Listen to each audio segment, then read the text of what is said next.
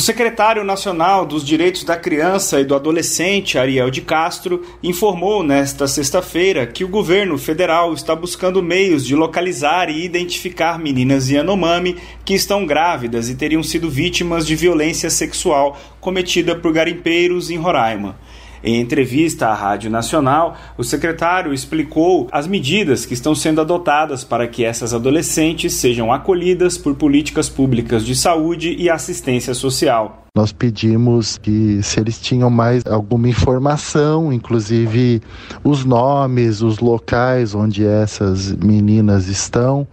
é, para é, nós podermos aí tomar providências é, quanto ao acompanhamento que deve é, ser feito pela área de saúde durante toda a fase de gestação é, dessas meninas, né, para que elas tenham esse acompanhamento do pré-natal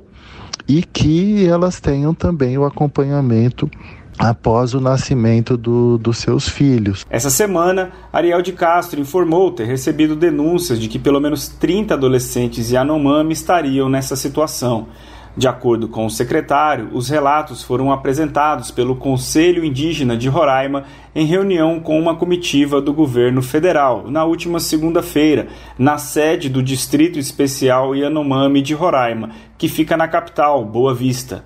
Representantes da Fundação Nacional dos Povos Indígenas e da Coordenação de Operações Emergenciais do Ministério da Saúde também participaram do encontro e estão acompanhando os casos. Os relatos eh, vieram por meio do Conselho Indígena de Roraima de que eh, teriam